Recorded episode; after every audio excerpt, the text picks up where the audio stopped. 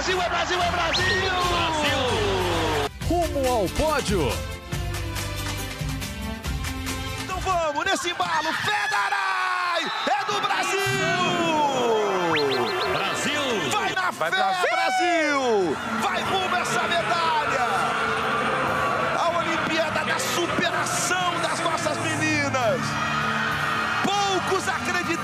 Que era possível chegar na decisão! E lá elas estão! De sábado para domingo, uma e meia da manhã! Saudações Olímpicas! Esse é o Rumo ao Pódio, o podcast de esportes olímpicos da Globo. Daqui direto de Tóquio, as Olimpíadas estão acabando, mas a gente segue aqui diariamente trazendo tudo o que acontece nos Jogos Olímpicos. E hoje teve um jogo de vôlei espetacular da seleção feminina. O Brasil venceu por 3 a 0 a Coreia do Sul está na decisão dos Jogos Olímpicos, vai enfrentar os Estados Unidos. Os Estados Unidos no vôlei feminino, quando o assunto é final olímpica, são freguesas. Elas são freguesas do Brasil. O Brasil ganhou a final olímpica contra elas em 2008 e 2012 e ainda ganhou em 2000 a disputa do bronze. Então, quando se fala de Olimpíada, Brasil supera os Estados Unidos sempre no vôlei feminino. A gente torce para que na madrugada de sábado para domingo o Brasil consiga novamente a medalha de ouro. Seria o tricampeonato da seleção brasileira. A gente vai é, torcer bastante. Afinal, o Zé Roberto Guimarães, que é o técnico, pode se tornar tetracampeão olímpico. Ele ganhou 1992 com a seleção masculina, depois ganhou com a seleção feminina é, em 2008, 2012 e quem sabe em 2021. Boa bola, Gabi. Macris prepara. Fegaray é do Brasil! Brasil! Linda bola da Macris. Nossa fada vegana tá demais. É ponto do Brasil. Ousada. Rumo à final olímpica. E o Isaquias Queiroz, grande atleta brasileiro da canoagem, se classificou para a decisão da para semifinal ainda, desculpa, se classificou para a semifinal da prova C1 mil metros. Canoa para uma pessoa na distância do, de mil metros. É, ele começou muito bem a prova e venceu a eliminatória. Não precisou passar pelas quartas de final, foi direto para para a semifinal que será disputada daqui a pouquinho, na noite é, dessa sexta-feira aí no Brasil, já sábado aqui em Tóquio. O Isaquias vai disputar a semifinal e a final logo depois, pouquíssimas horas depois, e eu acho que ele é favorito. Tem dois alemães muito bons, um deles, inclusive, é o Sebastian Brendel, que é o atual campeão olímpico. Tem os cubanos, tem chinês muito bom, tem o Martin Fuchs, que é um tcheco, mas eu acho que pode dar o ouro para o Isaquias Queiroz. Nos dias anteriores, né, a gente, eu fui bem com o Jack no C2. Quarto lugar não é para todo mundo, é um grande, uma grande colocação. Mas eu tô na raiva, a vontade de ganhar. Isso não quer dizer que também eu vou ganhar, lógico, eu vou lutar para isso. Mas hoje eu falei com o treinador que eu ia fazer essa prova e um pouco sair bem, depois baixar, esperar todo mundo vir e no final mostrar quem sou eu, o atual campeão mundial e o cara que vai brigar por essa medalha de ouro ou prata ou bronze, ou o que seja, mas eu quero ganhar essa medalha do Brasil. Então foi uma boa prova, mas ainda tem um pouco mais guardado ainda. Eu, no meio baixei muito o ritmo, mas tem mais ainda guardado aqui ainda. A gente viu você no final até indo no, no, fluxo ali, parando um pouquinho de remar, quer dizer, acho que foi, você pareceu muito, muito confortável, né, para quem estava vendo. Não é, eu queria ver como é que eram meus adversários, né, na prova, saí bem, depois controlei o ritmo no meio ali, bem baixo mesmo, achei que estava bem fraco o ritmo, e no final eu queria deixar o somente chinês chegar um pouco mais perto e ver se ele tinha alguma coisa para subir no final. Subi, mas talvez ele possa ter segurado também, porque não era necessário ganhar de mim. Mas mesmo assim eu quis mostrar para todo mundo que, que eu tô vivo na coleção e que o C2 já passou e agora é brigar pelo C1 mil metros aí. E agora a gente pode falar, Marcel, segue daí, porque o Rumo ao Pódio vai contar tudo o que aconteceu hoje e tudo que pode acontecer na sequência das Olimpíadas. Diga lá, Marcel. Maravilhoso, eu tô na raiva, eu tô na raiva. É muito bom. Isso aqui é da entrevistas ótimas. Essa foi para o Pedro Bassan, repórter da TV Globo, logo após a, a, a disputa da, da, primeira eliminatória. Como ele ganhou, ele já passou diretamente para as semifinais, por até poupar um pouco, assim, não precisou remar duas baterias seguidas para se classificar, mas eu achei muito engraçado ele falou: tô na raiva!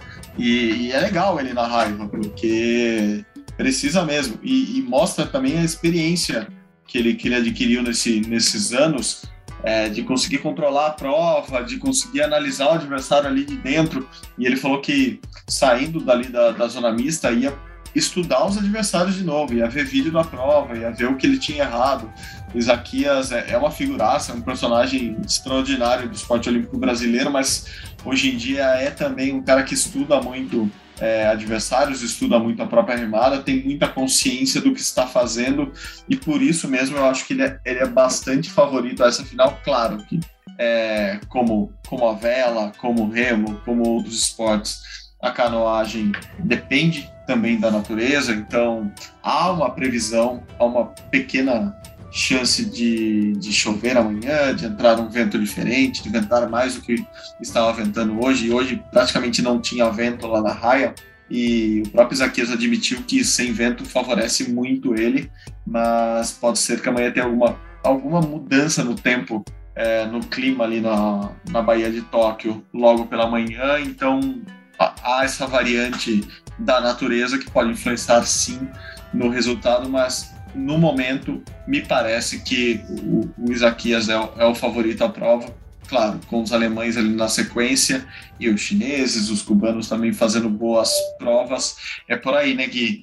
O, o, o Isaquias chega, já era, já, já estava desde sempre como um dos, um dos candidatos a essa medalha, mas agora na raiva parece que é um pouquinho mais até, né? É, os, os caras é grande, mas nós é ruim. Acho que essa frase é, vale é. também.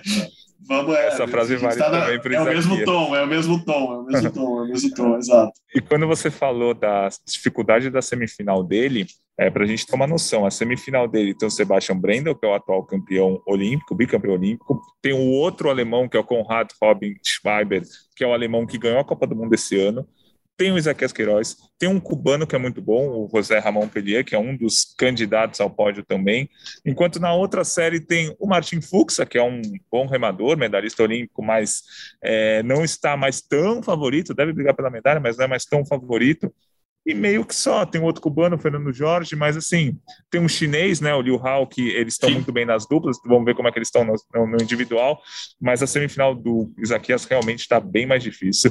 E a gente vai, vai ver se isso vai ser bom ou ruim, né? Ele vai ter que remar duas vezes forte, ele pode chegar embalado para a final, ele pode chegar cansado para a uhum. final. Isso a gente vai ter que perceber amanhã.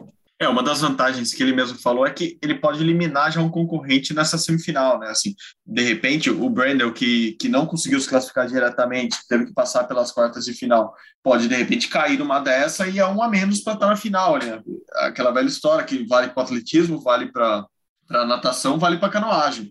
É, todo mundo que está na final tem chance de ganhar o título e assim só quem está na final pode ganhar o título. Se você consegue eliminar um adversário forte antes, bom para você, azar do, do, do, seu rival. Então, é, vamos prestar atenção logo cedo nessas, nessas duas semifinais. A primeira, como você disse, o Fuxa, que é um grande remador, mas que em Olimpíadas não consegue grandes resultados, é o grande favorito.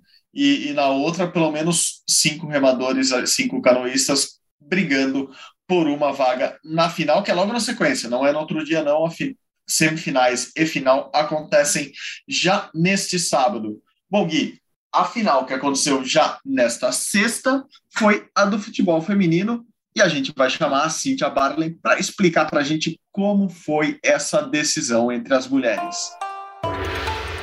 Foi com emoção a decisão do ouro nos Jogos Olímpicos no futebol feminino. O Canadá ganhou nas penalidades e não chegou à decisão como favorito, não. A Suécia tinha o favoritismo ao seu lado, principalmente pela campanha sólida que vinha fazendo e muito ofensiva. Chegou aí a aplicar 3 a 0 logo na estreia nas favoritas e campeãs mundiais, os Estados Unidos mas não soube traduzir a sua consistência ofensiva com Blackstenius e Rolfo em gols. Saiu na frente no placar nessa decisão, mas deixou o Canadá uh, se apropriar do jogo no segundo tempo e com isso o Canadá que vem sólido durante toda a competição na parte defensiva, não era também uma equipe que brilhava os olhos, mas teve consistência e soube sofrer, como a gente fala.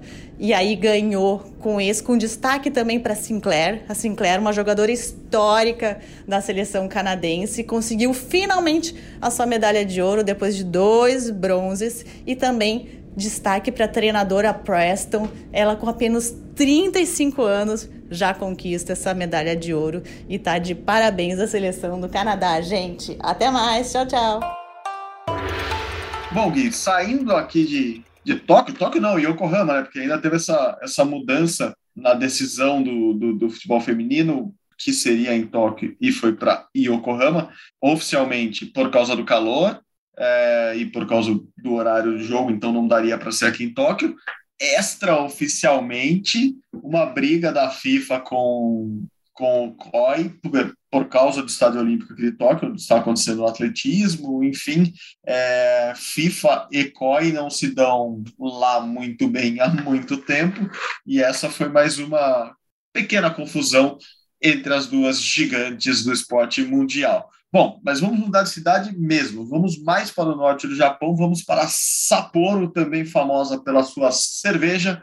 E lá ocorreu uma coisa talvez a mais triste ou a mais, sei lá, não, eu não sei ainda definir aquilo que aconteceu com Erika Senna hoje. Triste, é triste mesmo. É, é, é, assim, é, uma, é uma história de decepção, com raiva, com inconformismo, assim, é muito ruim, é muito ruim mesmo. No PUD de, de, de, Lima em 2019, a gente já tinha acompanhado algo muito semelhante, mas não dá nem para comparar a tristeza que foi ver a Erika Senna perdendo, é, talvez a medalha de prata, mas com certeza perdendo a medalha de bronze hoje, porque ela foi punida faltando 200, 300, 400 metros para acabar a prova, inclusive na narração, é, é muito claro isso, assim, era a última curva, sabe? Para quem acompanha a Fórmula 1 é muito isso, assim, é virar na reta de chegada e ir para abraço e de repente ela cometeu mais uma infração buscando a segunda colocação, que ficou com, com uma colombiana, a campeã foi uma italiana, e a Erika cometeu essa infração, tomou advertência, teve que ficar dois minutos parada ali, chorando e vendo os adversários passarem. A... Que, que drama, né? Que, que, que coisa ruim. Que... É, é aquelas que você fala assim, Juizão, agora não, deixa, tipo, perdoa esse centímetro que ficou fora do chão aí, deixa, deixa o jogo seguir, por favor, mas não, não é assim, né? Infelizmente, os, infelizmente não, felizmente o esporte é, tem, tem suas regras e, e não deu. Dessa vez não deu para a Érica Senna é, assim, tentando resumir a regra da marcha atlética, você não pode tirar os dois pés do chão ao mesmo tempo e nem pode é, dobrar, flexionar o joelho nas suas passadas. É, o circuito tem um quilômetro, o barulho continua, tá, gente? Mas eu continuo falando. É, o, o, circuito tem um quilômetro, tem vários juízes espalhados por esse circuito, eles dão 20 voltas, né? São 20 quilômetros no circuito e os juízes ficam espalhados pelo circuito e você, se você levar três punições, você leva um pit stop de dois minutos, o que praticamente te tira qualquer possibilidade de medalha. As punições não podem ser dadas pelo mesmo árbitro. Se não me engano, são oito ou dez árbitros espalhados pelo circuito. Cada um só pode punir uma vez cada atleta. É, e no fim, se três árbitros punirem, a, a, atleta leva essa punição de dois minutos. Então, é, a, a marcha é muito subjetiva. Sempre tem essas reclamações porque a gente não consegue a olho nu, nós leigos, identificar se a, se a atleta tirou o pé do chão, os dois pés do chão ao mesmo tempo, se ela flexionou o joelho. Então, para a gente, a gente acha um absurdo. Pô, ela estava correndo direitinho ali, como é que tira? Voltava na última curva mesmo, assim.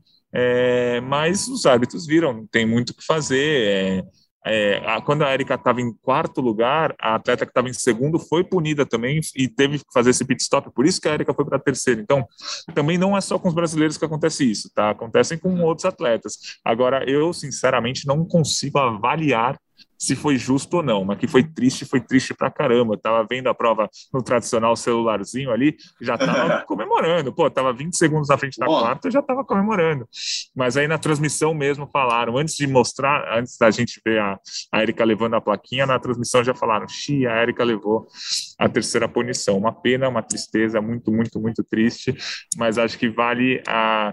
Vi muita gente reclamando na internet, falando, ah, só acontece com o Brasil, só acontece com o Brasil. Não, nessa prova mesmo, aconteceu, eu posso estar enganado, mas era uma chinesa que estava em segundo lugar e foi desclassificada. Então, acontecem com todos os países. Se foi justo ou não, não sei avaliar mas isso costuma acontecer na prova de marcha atlética e assim fiquei acabado quando quando eu vi o que aconteceu muito muito triste mesmo e as chinesas que eram super favoritas né a gente até falava aqui de, de três chinesas na prova o que dificultaria muito acabaram que só ficaram com uma medalha ainda essa medalha que que a brasileira perdeu, assim, perdeu, assim, a, a medalha estava basicamente nas mãos dela, mas como você disse, é muito, é, é, não é subjetivo porque é uma avaliação objetiva no final das contas de ver se tirou ou não o pé, se dobrou no joelho, mas eu já tentei assim tem que ter um olho, um olho muito treinado, muito clínico ali para encontrar. Já tentei ficar vendo a prova e, tem uma hora que dá a impressão que, ah, então ela tira o pé do chão toda hora, tá correndo, não consigo ver.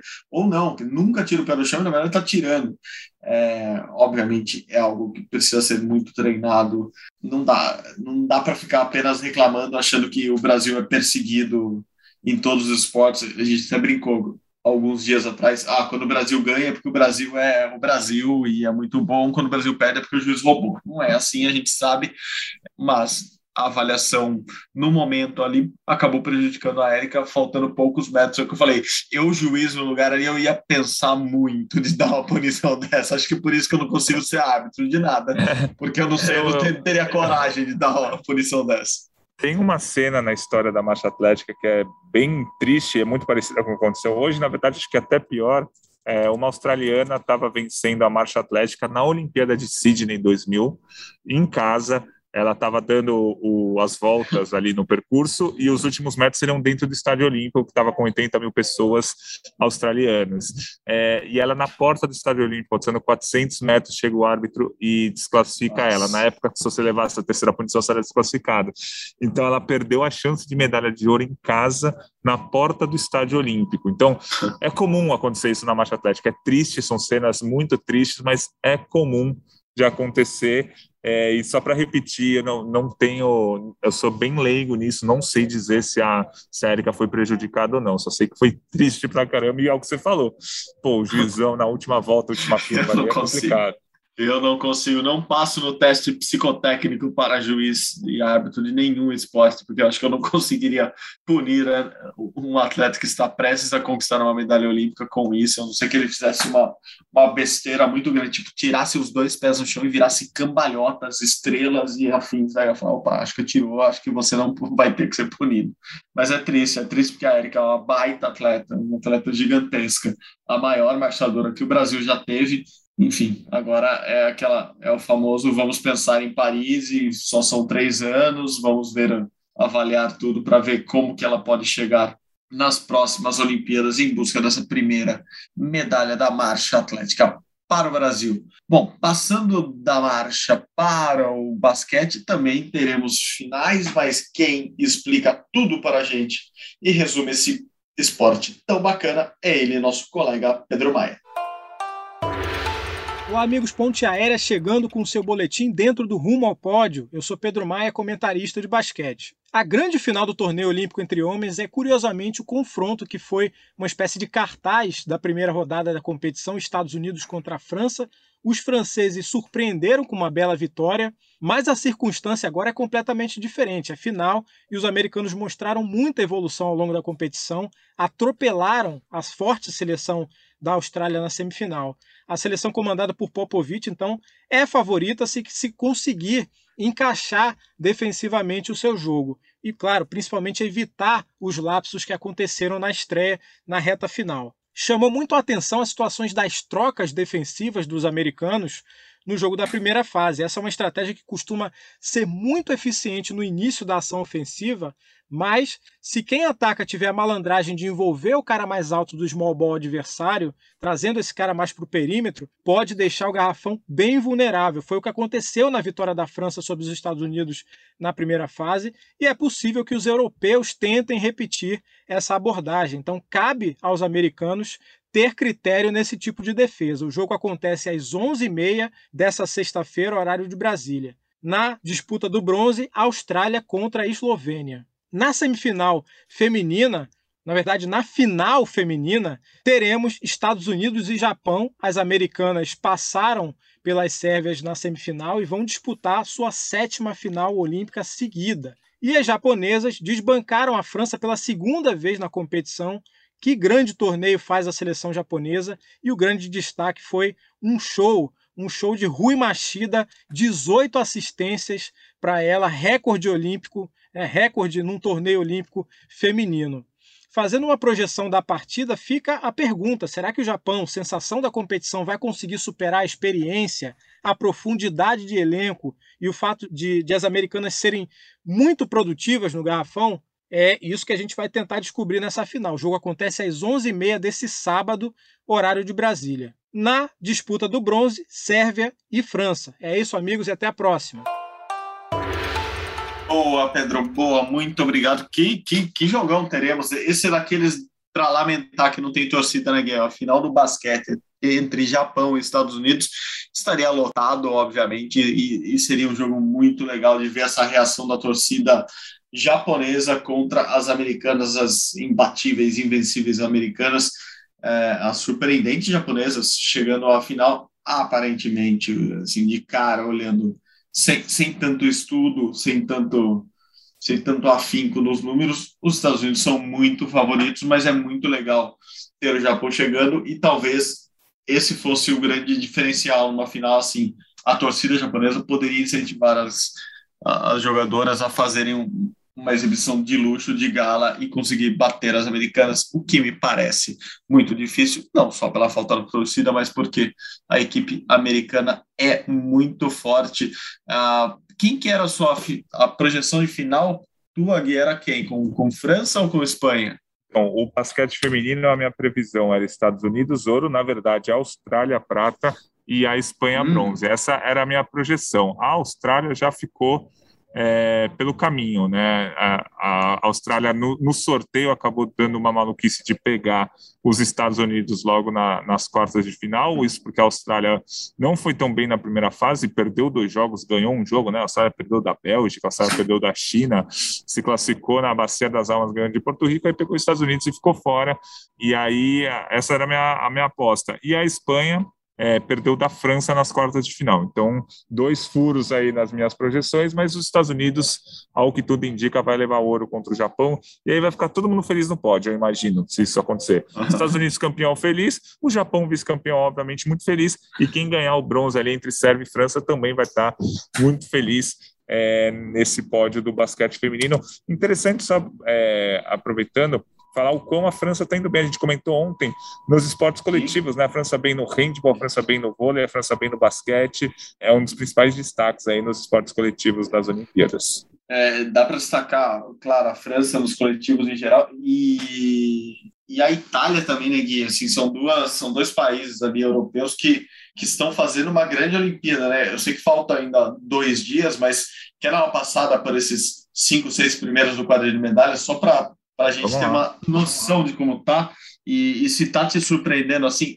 Não sei se foi coincidência de eu estar em esportes que italianos ganhavam, mas me parece que tá, tá acima já do, do que eles têm como recorde histórico, né? Sim. Acho que a Itália já bateu o próprio recorde também, né? assim como o Brasil. Isso, a Itália, inclusive, agora há pouco ganhou o revezamento 4% do atletismo, uma das provas mais clássicas. Já tinha vencido é, os 100 metros rasos com o seu xará, o Marcel Jacobs, e agora venceu Marcelo, o 4 por 100.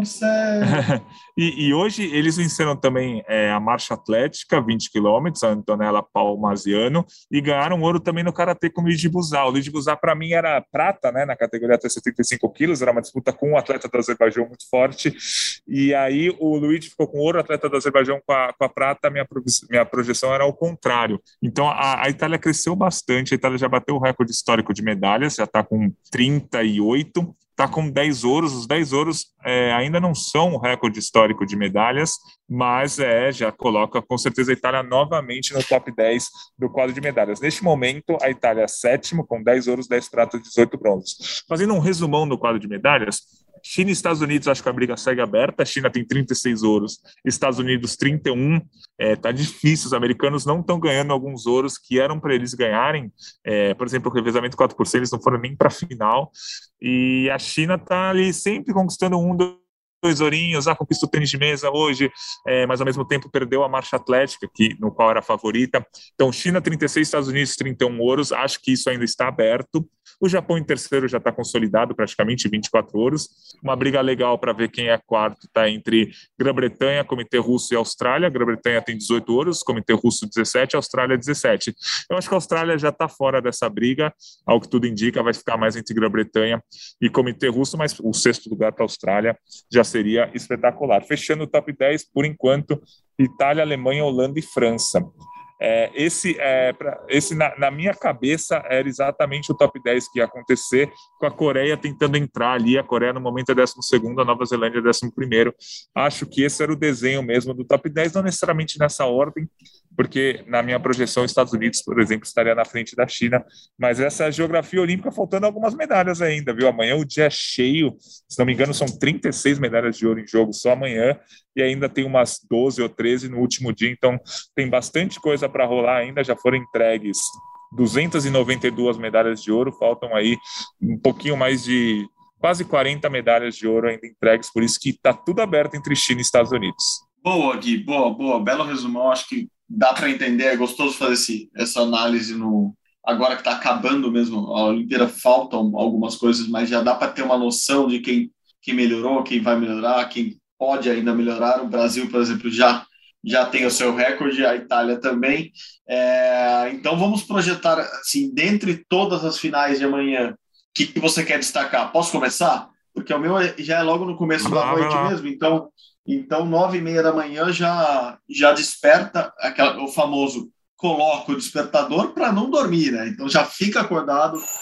Isaquias Queiroz na água, lá em Sea Forest, remando na segunda semifinal do C1 mil metros para ir para a final, para quem sabe conquistar a sonhada medalha de ouro olímpica que ele não conseguiu conquistar no Rio e que já é uma promessa para Jesus Morlan, o técnico que infelizmente faleceu, para o novo técnico Lauro, para ele mesmo, para a família, enfim.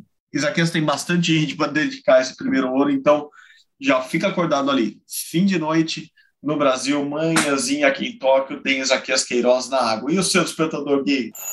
O meu despertador vai para as disputas de ouro do Brasil, né? O Brasil tem uma chance de medalha com o Ebert Conceição, uma medalha de ouro em disputa na categoria até 75 quilos. Ele vai lutar contra um atleta é, da Ucrânia, que já foi campeão mundial, enfim, é uma disputa muito, muito, muito complicada, mas assim, é, a primeiro, a primeiro o horário, né, o horário é 2h15 da manhã no horário de Brasília, é, acho que aquela frase eu adorei, é, os caras é grande, mas nós é ruim, O, o Ebert, a gente falou aqui que nas quartas de final ele não era favorito contra o atleta do Cazaquistão, ganhou do cara do Cazaquistão. A gente falou na semifinal que ele não era favorito contra o russo, ganhou do russo. Então eu vou falar que ele não é favorito. Resumidamente, é isso que eu vou fazer, só para só manter a, a tradição aí, para ele ganhar essa medalha de ouro. Porque o ucraniano realmente tem resultados melhores. Na única luta que eles fizeram um contra o outro, o ucraniano ganhou mas os, os, os caras é grande, mas nós é, nós é, é. nós é mal. muito bom, muito bom. E acho que esse é o espírito. Acho que o Brasil assumiu de vez esse espírito do, do eles são grande e nós é mal. É, e, e, se você olhar mesmo, o Isaquias, por exemplo, é um belo exemplo. Os caras são maiores. Que, se bem que o Isaquias está praticamente um armário de, de largura, mas o Isaquias não é grandão, não é alto, ao, ao contrário do Brandon, por exemplo, que, é, que o alemão que, que o alemão que ele admira, que o alemão, o alemão que é rival dele, mas ele admira tanto o Brandon que ele deu o nome do filho, o nome do filho dele de Sebastian em homenagem ao rival, não é homenagem ao Sebastian Quatrin, que também é um baita remador brasileiro, é homenagem ao Sebastian rival mesmo, ao Sebastian Brandon. Então vai ser legal, tomara que dê tudo certo para Isaquias amanhã, que dê tudo certo para o Herbert também. E a gente vai encerrando por aqui. Na, no domingo fica a luta da Bia, ainda fica a final do vôlei feminino. E a gente vai fechando o nosso quadro de medalhas. Você acha que vai chegar enquanto? Só para fechar de vez o rumo pódio de hoje, Gui, o número mágico vai, vai ser quanto? Ó, nós estamos com 20. Pode vir ainda o, o vôlei masculino, que pode ser bronze. Pode vir a medalha de Isaquias, que pode ser ouro, prata ou bronze. E ainda tem uma chance no hipismo, que a gente não pode tirar. O Brasil se classificou para a final por equipes. Acho que tem uma chance, ainda que, ainda que remota, no hipismo. Então pode, podemos chegar até 23. Eu fico ali, vai, entre 21. Eu tô, eu tô com medo desse jogo Brasil-Argentina. É, a gente já comentou ontem. A Argentina vai vir com sangue nos olhos. A Argentina, o bronze para eles vale ouro. O, o bronze para o Brasil vai ser uma obrigação, sabe? Eles, ó, se o Brasil ganhar o bronze, a gente vai ficar bravo com esse bronze. A gente, eu digo, o, os jogadores, os fãs de vôlei, porque eles queriam mais. A Argentina quer esse bronze que vai ter sabor de ouro. Então, eu quero muito saber como que o Renan e toda a comissão técnica vai, vão entrar na cabeça dos jogadores para falar, meu, medalha olímpica vale, jogue, vamos jogar. Porque em quadro o Brasil é melhor que a Argentina. Na primeira fase, o Brasil, mesmo capengando, ganhou de 3 a 2 da Argentina. Então, 21 ou 22 medalhas, e eu acho que a gente iguala os ouros Brasil tem cinco chances de ouro ainda, duas no boxe, o vôlei feminino, o Isaquias e o futebol. A gente iguala sete ouros, vamos ver. Acho que essa é a minha aposta no momento. Mas se passar, nós é nós, hein? Muito bom, Gui, muito bom. Bom, vou te agradecer então novamente por essa parceria, mais um Rumo ao Pódio para a conta aqui de Tóquio e amanhã tem mais e vai ser muito legal, vai ser um dia muito legal. Não, não vou encerrar antes de te perguntar, você não deu a nota do dia, Gui. Ah, putz, nota 8 para hoje. Foi, tivemos pouquíssimas coisas, né? A gente, é. além de tudo que aconteceu, a gente ainda teve o, o Cauã classificado para a semifinal dos saltos fundamentais, que eu acho que são resultados interessantes, não vai ter medalha, mas, pô, cara se classificou ali com 19 anos de idade para uma semifinal da plataforma 10 metros. Então, tem outros resultados além das medalhas. O hipismo se classificou com um pouco de dificuldade. O Rodrigo Pessoa teve problemas ali é, para fazer o percurso, o cavalo quase refugou, mas o Brasil passou ali em sétimo lugar por equipe e pode brigar pela medalha amanhã. O vôlei feminino classificado para a final, maravilhoso. Só não dou uma nota maior por tudo que aconteceu com a Erika e tudo que a gente já comentou. Perfeito, Gui, perfeito. Muito obrigado de novo pela companhia. Até amanhã, hein? Valeu, sempre um prazer inenarrável estar ao seu lado aqui no Rumo ao Pódio. E vamos seguindo, está acabando, mas nós queremos mais medalhas. Não vamos deixar acabar, vamos, vamos enrolar essa Olimpíada até o máximo que a gente puder. Gui, obrigado de novo. Como vocês sabem, o Rumo ao é uma produção minha, Merguizo e de Guilherme Costa, além de toda a nossa produção que está no Brasil. A edição do episódio de hoje é de Luiz Fernando Filho, Maurício Mota e Raíra Rondon, a coordenação de Rafael Barros e a gerência de André Amaral. Você encontra o nosso podcast lá na página do GE, ge.globo ou nos agregadores de podcast de sua preferência. Muito obrigado pela companhia novamente, pessoal. Até amanhã. Saudações olímpicas. Tchau, tchau.